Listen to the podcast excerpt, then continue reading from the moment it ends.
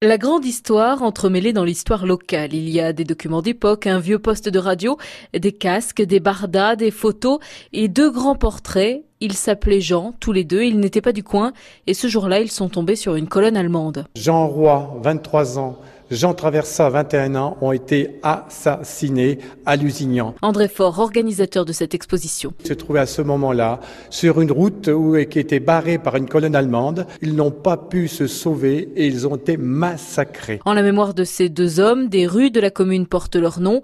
Ces deux jeunes gens n'ont pas eu le temps d'avoir des enfants, mais leurs neveux et nièces viennent régulièrement leur rendre hommage. Ça perpétue l'histoire et ça me paraît très important. Parce que c'est aussi le but de cette exposition, garder en mémoire l'histoire locale et passer le témoin aux enfants. On a quand même plein de petites choses dans nos petites communes, entre guillemets, qu'il faut mettre en valeur, qu'il faut écrire. Les paroles s'envolent, mais les écrits restent. Il faut toujours s'adresser à la jeunesse pour dire plus jamais ça. De nombreux documents d'époque sont exposés, de même que quelques objets ayant appartenu à des soldats.